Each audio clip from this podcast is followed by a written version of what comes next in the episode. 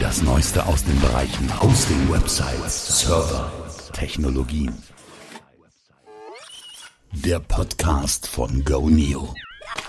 Hallo, willkommen beim GoNeo Podcast. Hier ist Episode Nummer 5 2017.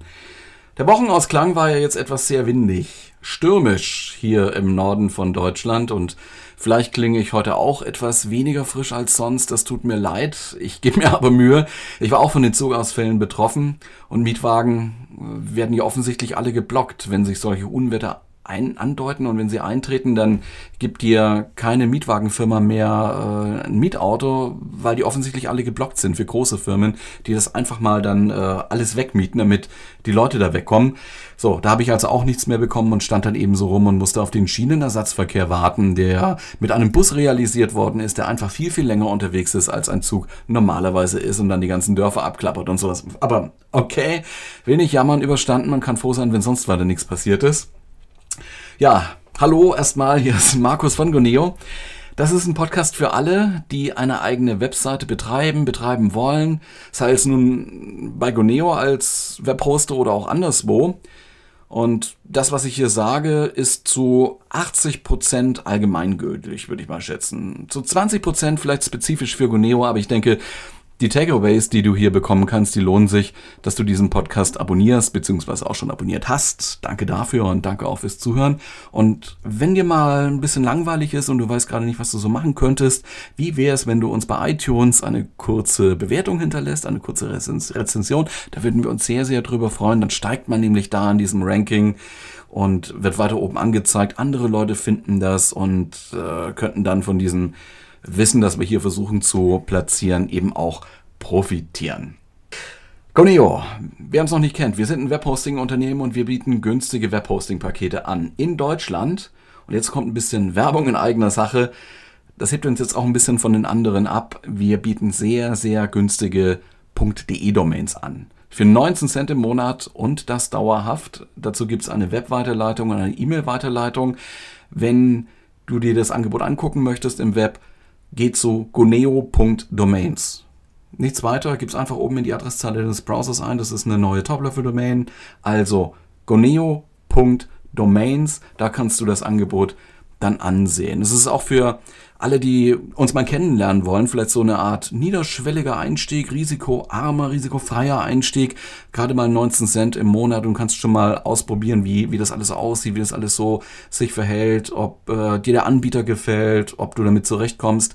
Das wären dann, das Investment wären zwei Euro 28 im Jahr, weil man die Domain eben immer für ein Jahr sinnvollerweise registriert und einen Jahresvertrag abschließt. Das kannst du dann ganz bequem per Lastschrift einmal im Voraus bezahlen. Und mehr musst du da eigentlich nicht tun. Du kannst aber später, wenn du mehr machen möchtest, zum Beispiel eine eigene E-Mail-Adresse äh, verwenden möchtest mit, mit Speicher, mit äh, E-Mail-Speicher bei Goneo oder auch eine Webseite aufbauen möchtest oder einen Server mieten möchtest bei uns, kannst du einfach upgraden aus diesem Kundenkonto heraus und die sparst dir dann auch die Upgrade-Gebühr und hast sonst noch eine Reihe an Vorteilen. Also schaust dir mal an goneo.domains. Das war jetzt so ein bisschen Werbung in eigener Sache. In der Episode heute dauert etwa so 25 Minuten, wenn ich mir angucke, was ich alles hier auf dem Zettel stehen habe. Heute wollte ich ein Phänomen äh, mal angucken, das wir schon seit einiger Zeit beobachten. Ein großer Teil unserer Kunden ist zwar Kunde bei uns, hat mit uns den Vertrag, baut die Webseite aber nicht selbst betreut sie vielleicht selber, aber die Arbeit mit dem Aufsetzen, mit dem Installieren des Content-Management-Systems oder irgendeiner Anwendung darauf, das macht jemand anders. Ein Webdesigner oder ein Freelancer, das kommt immer so ein bisschen drauf an. Wenn du also zu dieser Gruppe gehörst, dann wird diese Episode heute für dich besonders interessant sein. Du hast dich ja dann in diesem Fall offensichtlich entschieden, so eine gewisse technische Arbeit wegzudelegieren. Dafür gibt es viele Gründe, die man sich jetzt vorstellen kann. Einer der Gründe wird vielleicht sein, dass dir sehr, sehr klar ist, dass du im Web vertreten sein musst. Du brauchst die Sichtbarkeit, weil deine Kunden oder Interessenten erwarten das einfach, dass sie dich da finden oder du willst, dass du deine Story erzählen kannst und deine Message rausbringst in die Welt.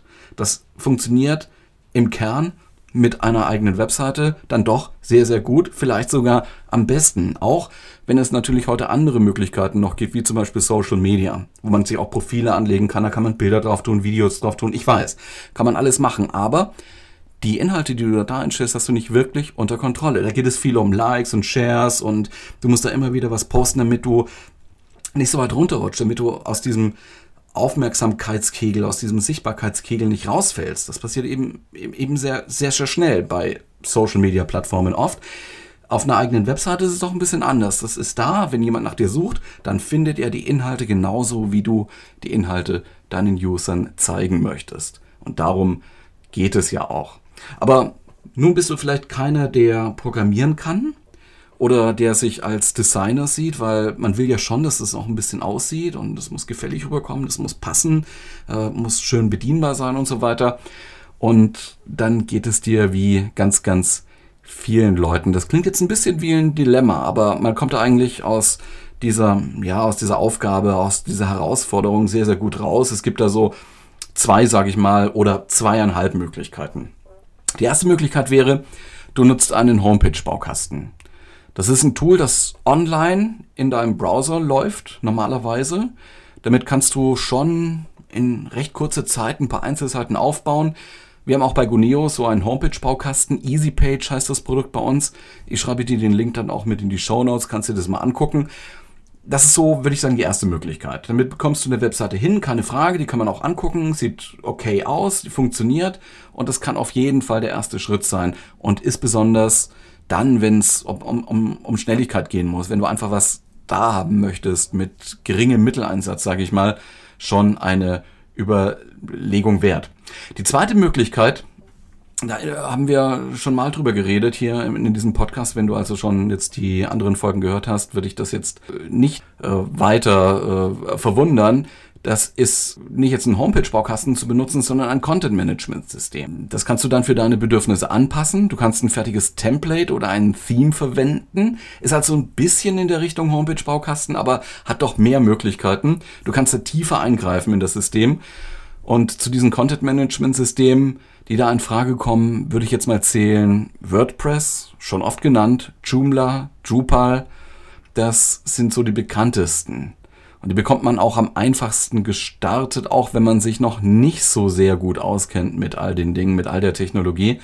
Die funktionieren auch intuitiv genug, um ja, äh, zumindest in überschaubarer Zeit etwas hinzubekommen, was der Erwartung dann nahe kommt, die du hast oder diese vielleicht auch sogar erfüllt. Das hängt ein bisschen davon ab, wie viel Zeit man da eigentlich einsetzt. So, das war die zweite Möglichkeit. Und die die halbe Möglichkeit, die ich noch dazu zählen möchte, also zweieinhalb Möglichkeiten, über die haben wir auch schon geredet, ähm, das ist die einfach jemanden zu bitten, das für dich zu machen oder jemanden zu bezahlen, einen Freelancer oder einen äh, Webdesigner. So, also zweieinhalb Möglichkeiten, die ich dir hier nun angeboten habe.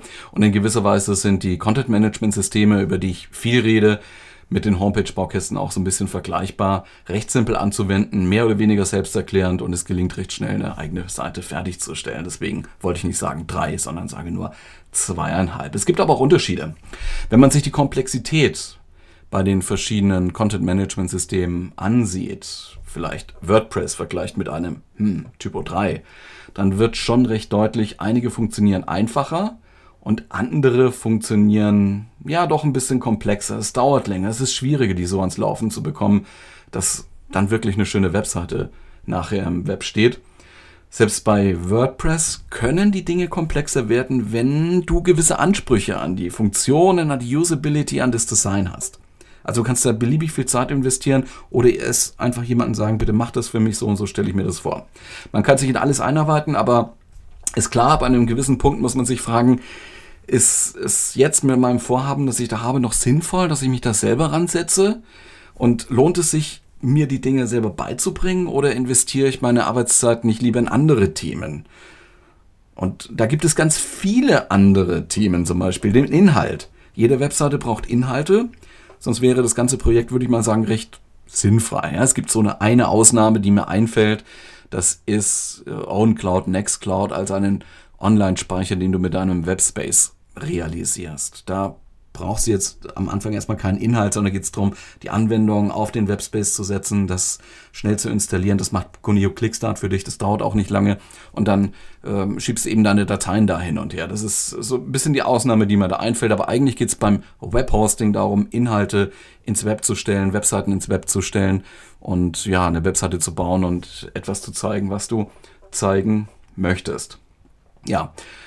Also muss man sich vorher darüber klar sein, was die Webseite, die da entstehen soll, eigentlich tun soll, wenn es kein Online-Speicher ist. Ja, du musst wissen, für wen diese Webseite gedacht ist. Wer ist deine Zielgruppe? Wie sieht sie aus? Was denkt sie? Was fühlt sie? Und so weiter. Du musst dir überlegen, wie kommen die Besucher auf deine Webseite? Wie finden die Leute dein Angebot? Willst du das bewerben?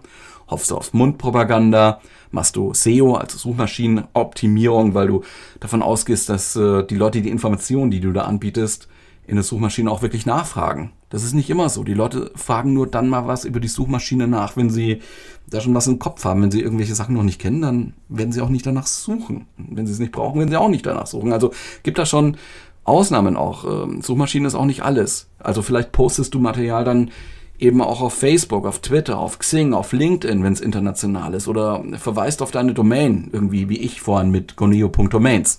Kann man alles machen und ich sage auch gar nicht, dass äh, Social Media Plattformen da jetzt schlecht sind oder böse sind.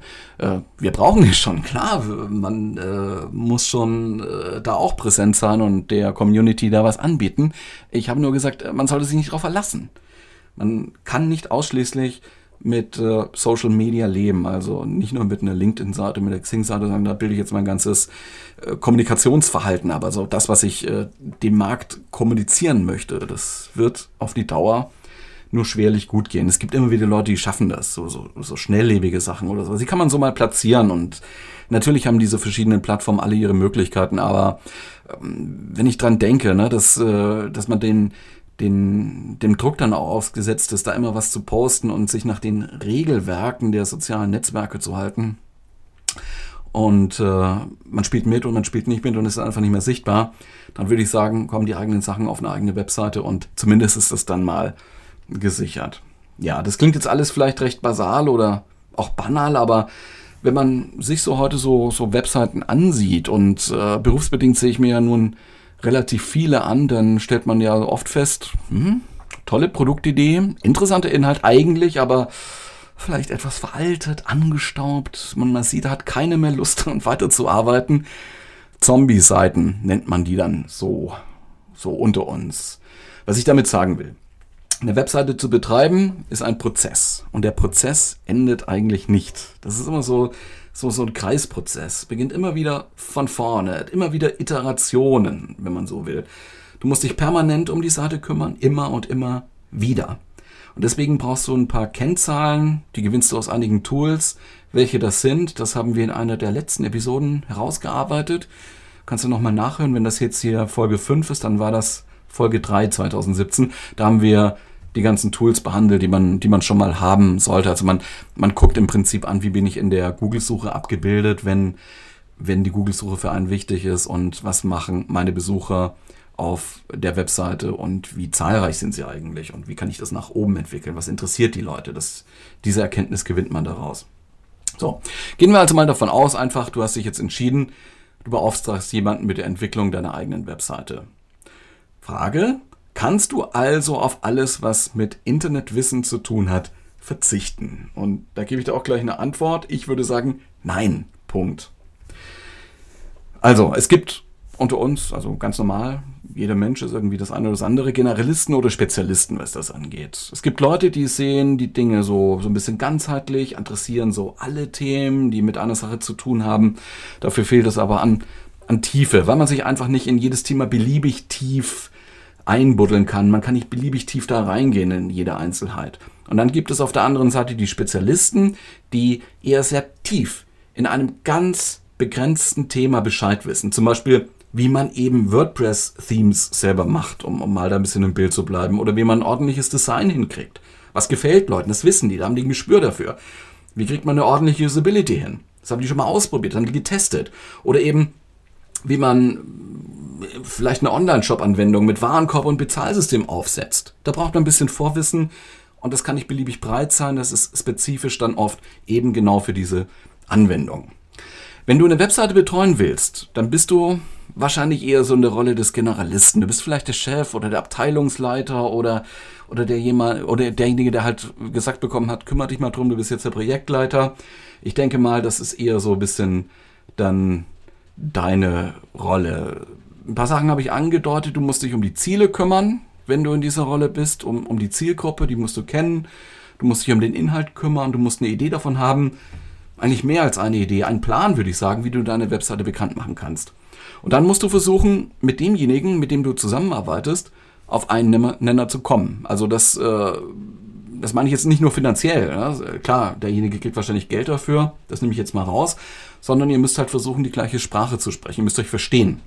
Du musst die Ziele, die Zielgruppe, dein Vorhaben insgesamt, den ganzen Projektansatz dieser Person, oder vielleicht noch zwei oder drei, diesen Personen vermitteln. Dazu ist es sehr von Vorteil, sich im Vorfeld schon darüber Gedanken gemacht zu haben, vielleicht auch in schriftlicher Form. Das hilft, dann ist man da schneller am Ziel, um diese Ideen eben zu vermitteln. Du musst in irgendeiner Weise Inhalt haben, den du da zeigen möchtest oder eine konkrete Vorstellung dieses Inhaltes. Und du solltest dir klar sein, welche Funktionen du haben möchtest auf deiner Seite. Ein Kontaktformular vielleicht, damit deine potenziellen Kunden dich mal anschreiben können. Newsletter-System, eine schöne Sache, völlig unterschätzt. Oder auch eine eingebaute Suche. Und für all die Dinge gibt es schon fertige Lösungen. Die muss man eigentlich nur zusammenstecken, aber das muss man auch können. Wenn du definieren kannst, was du brauchst, dann kann dir der Webdesigner oder auch, ich sag mal, der Freelancer halt helfen, das passende CMS erstmal zu finden und die entsprechenden Erweiterungen dazu. Oder du kannst dich dann eben mit, mit diesem Hintergrund selber mal auf die Suche machen und im Web recherchieren, was wäre denn denn für mich die passende äh, Systematik, das passende Content-Management-System und bietet dieses Content-Management-System eben so eine Erweiterung, so ein Plugin, wie ich es mir vorstelle. Denn wenn man dann anfangen muss, selber programmieren zu lassen, dann kann das sehr schnell sehr, sehr teuer werden und das endet oft im Frust. Wie schon mal erwähnt, WordPress nehmen heute die meisten User. Das zieht sich jetzt so ein bisschen schon durch durch diese kleine Podcast-Serie, auch wenn wir erst bei Folge 5 sind, aber ja, ich sagte ja schon mal, es ist Wahnsinn. Aber es gibt auch gute Gründe für Joomla, für Typo3, Contao, Drupal, Magento, je nachdem, um was es halt geht. Und du solltest dir, dir schon mal äh, die anderen Sachen auch angucken. Das waren jetzt eher so die technischen Aspekte, über die wir jetzt gesprochen haben. Dazu kommen noch die nicht technischen Dinge. Allerdings ist das jetzt auch stark davon abhängig, was du da online eigentlich machen möchtest. Ich nenne mal jetzt als Klammer so ein paar einschlägige Gesetze, einfach nur dem Namen nach. Also kennen solltest du das Telemediengesetz. Das kann man sich mal durchlesen, das ist auch gar nicht so umfangreich, das findest du hier offen im Web. Besonders bedeutsam im Telemediengesetz ist die Impressumspflicht, die da verankert ist. Und ansonsten noch ein Hinweis auf das Datenschutzrecht im Allgemeinen. Man darf also nicht beliebig Daten erheben von den Leuten, die deine Webseite besuchen man muss die Leute auch darauf hinweisen, dass man sie trackt, also dass man sowas wie Piwik oder äh, Chatpack oder, oder Google Analytics einsetzt und man muss vielleicht auch darauf äh, hinweisen, dass man dieser Nutzung oder dieser Erfassung widersprechen kann. Es gibt im Web ganz viele Vorlagen, wie man solche obligatorischen Datenschutzerklärungen gestalten kann. Rechtsanwaltsfirmen setzen das so auch zur Verwendung äh, in, in, ins Web such einfach mal danach, bemühe mal dann Tante Google und such nach Begriffen wie Datenschutzerklärung, Webseite kostenlos. Da wirst du garantiert fündig. Schau dir mal an, was äh, für dich und dein Vorhaben da passen könnte. Natürlich kannst du auch deinen Rechtsanwalt fragen, deinen Rechtsberater, aber das ist ein ganz wichtiges Ding, äh, die Datenschutzerklärung auf die Webseite zu bringen. Ja, und dann muss man auch noch sagen, wenn du einen Shop aufsetzen willst, gerade dann empfehlen wir dich äh, empfehlen wir dir, dich sehr genau über Preisauszeichnungsvorschriften und so weiter zu informieren, über Warenkennzeichnungen, Warenauszeichnungen und so weiter. Es ist ein großer Unterschied, ob man Textilien verkauft, wo man was über Allergien und, und Bestandteil der Ware sagen muss, als wenn man es mit Elektronik zu tun hat, wo es vielleicht um, um Rücknahmebedingungen und so weiter geht. Es ist alles sehr, sehr branchen- und produktabhängig. Das, denke ich mal, ist genau dein Ding, dein Metier, da kennst du dich aus viel besser als alle anderen wahrscheinlich. Und zumindest weißt du, wo man dann nachsehen muss und nachfragen kann. Das solltest du aber dann auch jeden Fall auch tun. Ja, wichtig ist dann noch das Urheberrecht, insbesondere das Recht am eigenen Bild. Das musst du beachten. Wenn es also nicht deine eigenen Bilder sind, die du da geschossen hast mit einer eigenen Kamera, die du verwendest, dann stell sicher, dass du das Recht hast, diese Bilder zu verwenden. Es gibt im Web Quellen, auch kostenlose Quellen für Bilder. Allerdings ist manchmal an die Verwendung so eine Bedingung geknüpft an diese Lizenz. Man muss zum Beispiel den Namen des Fotografen oftmals anbringen oder man muss Hinweise geben, wie dieses Bild verwendet ist, welchem, welchem Lizenzmodell das unterliegt, ne? zum Beispiel bei Creative Commons. Das darf dann auch nicht weggeschnitten werden oder unterdrückt werden. Auch dann nicht, wenn die Webseite in Social Media irgendwo geteilt wird oder ja, kann man sich verschiedene Dinge vorstellen, so eine Vorschauseite oder sowas. Dann wird zum Beispiel der Fotografenname weggeschnitten und schon hast du gegen die Lizenzbedingungen verstoßen. Ähm, Vorsicht. Also, wenn du, wenn du auch Leute abbilden möchtest, auch noch wichtig. Die Leute haben ein Recht am eigenen Bild. Also insbesondere, wenn du eine Person ganz zentral da äh, in den Fokus nimmst. Ne? Äh, die Leute haben ein Recht am eigenen Bild. Hol dir die Erlaubnis, dass du die Bilder verwenden darfst, so wie du sie verwenden willst. Vielleicht lass es dir sogar schriftlich geben, dass du dieses Bild verwenden möchtest. Also kannst du hinterher, wenn es einen Streit gibt, kannst du das zumindest dann dokumentieren. Kann auch sein, dass die Person Nein sagt, dann darfst du es nicht verwenden. Kann auch sein, sein, dass die Person irgendwie was dafür haben möchte, Geld zum Beispiel. Dann müsst ihr euch einig werden, aber nicht einfach ähm, Leute fotografieren auf der Straße oder so ne, und das dann online stellen. Das darf man nicht. So, neben den formalen technischen Dingen ist es sicher auch nicht verkehrt zu wissen, was die Konkurrenz so macht. Da solltest du einen Blick drauf werfen, Konkurrenzanalyse betreiben. Allerdings würde ich jetzt mal persönlich davor warnen zu sagen, oder dem Webdesigner, Freelancer zu sagen, das ist die Webseite so wie der und der und der, möchte ich das haben, bloß dass halt oben ein anderes Logo ist und vielleicht da eine andere Schriftfarbe oder so ja, da fehlt natürlich dann auch jede Uniqueness und äh, die haben sich was dabei gedacht, als sie die Webseite gemacht haben. Du solltest die nicht ohne weiteres kopieren. Vielleicht gibt es aber auch gute Gründe, genau diese Webseite exakt zu kopieren, je nach Businessmodell kann sein, aber es ist trotzdem auf jeden Fall gut, unique zu sein im Internet. Vielleicht noch ein Wort zu Domains, genauer gesagt zu Domainnamen. Da darfst du auch keine Rechte verletzen, selbstverständlich. Also Vorsicht, wenn du einen Namensbestandteil verwenden möchtest, der markenrechtlich geschützt ist. Das gibt in den meisten Fällen recht schnell Ärger. Es sei denn, du hast natürlich die Erlaubnis, kann natürlich auch sein, aber auch da lass dir das schriftlich geben. Das wird im Allgemeinen dann auch so gemacht. Dennoch ist die richtige Wahl eines Domainnamens immer noch was, trotz aller Social Media Sachen, trotz aller Verlinkungswichtigkeiten und so. Man sollte ein bisschen drüber, drüber nachdenken, was man da eigentlich als Domainname einsetzt. Der Begriff sollte nicht so lange sein, man muss ihn aussprechen können.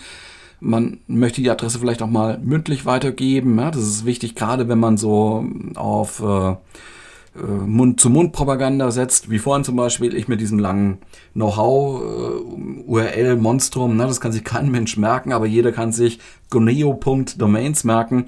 Genau diesen Effekt meine ich. Nicht so lang, muss eingängig sein und die Leute müssen es verbal von Mensch zu Mensch weiter erzählen können.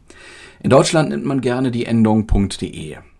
.de dieses Ding, ne, diese, diese Zeichen, das nennt man Top-Level-Domain. Das kommt daher, dass das Domain-Name-System hierarchisch aufgebaut ist und DE ist sozusagen mit auf der oberen Ebene, Top-Level-Domain. Alternativ zu DE kannst du eine Reihe andere Top-Level-Domains wählen. Wobei im Falle von Guneo ist es halt so, dass eine gewisse Anzahl von Domain-Registrierungen in den verschiedenen Paketen dabei ist, je nach Paket, unterschiedlich viele. Und dabei handelt es sich um .de-Domains. Bei .com oder .biz ist es halt so, dass die extra bepreist werden würden. Das, das gilt jetzt für Neo.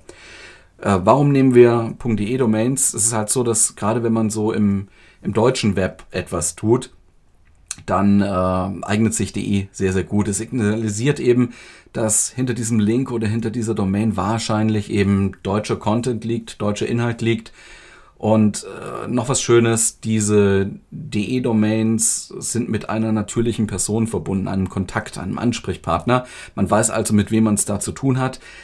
Äh, kann man sagen, okay, dann kennt ja jeder meine Daten, ja, meinen Namen, ja. Aber das ist eben auch so gedacht, man soll die Leute kontaktieren können, wenn es so Streitfälle gibt oder so oder äh, irgendwelche anderen Sachen.